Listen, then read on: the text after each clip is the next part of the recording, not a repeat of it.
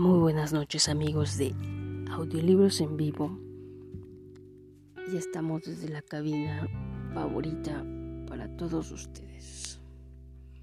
Yo soy Kenshin Mue Diamante y comenzamos con un momento de lectura. Cuando no sepas qué hacer, no hagas nada. Esta es una historia budista. Buda y sus discípulos emprendieron un viaje por diversos territorios y ciudades. Un día en que el sol brillaba con todo su esplendor, vieron a lo lejos un lago y se detuvieron, asediados por la sed. Al llegar, Buda se dirigió a sus discípulos, el más joven e impaciente, y le dijo, Tengo sed, ¿puedes traerme un poco de agua de ese lago? El discípulo fue hasta el lago, pero cuando llegó, un carro de bueyes comenzaba a atravesarlo y el agua poco a poco se volvía turbia.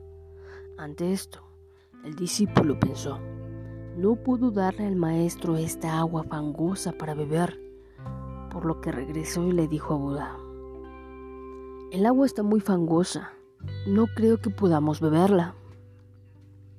Pasado un tiempo, Buda volvió a pedir al discípulo que fuera hasta el lago y le trajera un poco de agua para beber. El discípulo así lo hizo. Sin embargo, el lago todavía estaba revuelto y el agua perturbada. Regresó y con un tono concluyente dijo a Buda, El agua de ese lago no se puede beber. Será mejor que caminemos hasta el pueblo para que sus habitantes nos den de beber. Buda no le respondió, pero tampoco realizó ningún movimiento. Permaneció allí. Al cabo de un tiempo, le pidió al mismo discípulo que regresara al lago y le trajera agua. Este, como no quería desafiar a su maestro, fue hasta el lago, iba furioso, pues no comprendía por qué tenía que volver si el agua estaba fangosa y no podía beberse. Al llegar, Observó que el agua había cambiado su apariencia.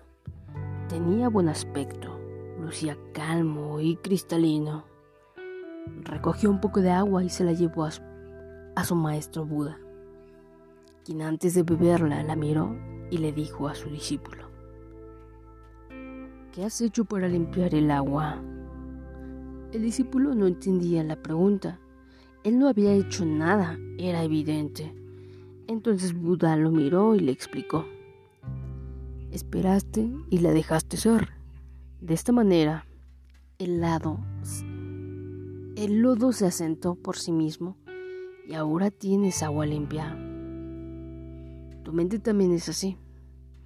Cuando se perturba, solo tienes que dejarla estar, darle un poco de tiempo.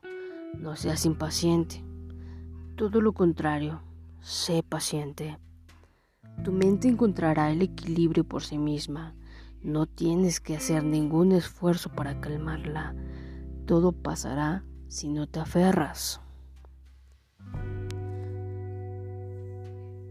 esta lectura, amigos, es una preciosa historia en torno a una de las actitudes más difíciles de asumir en la vida.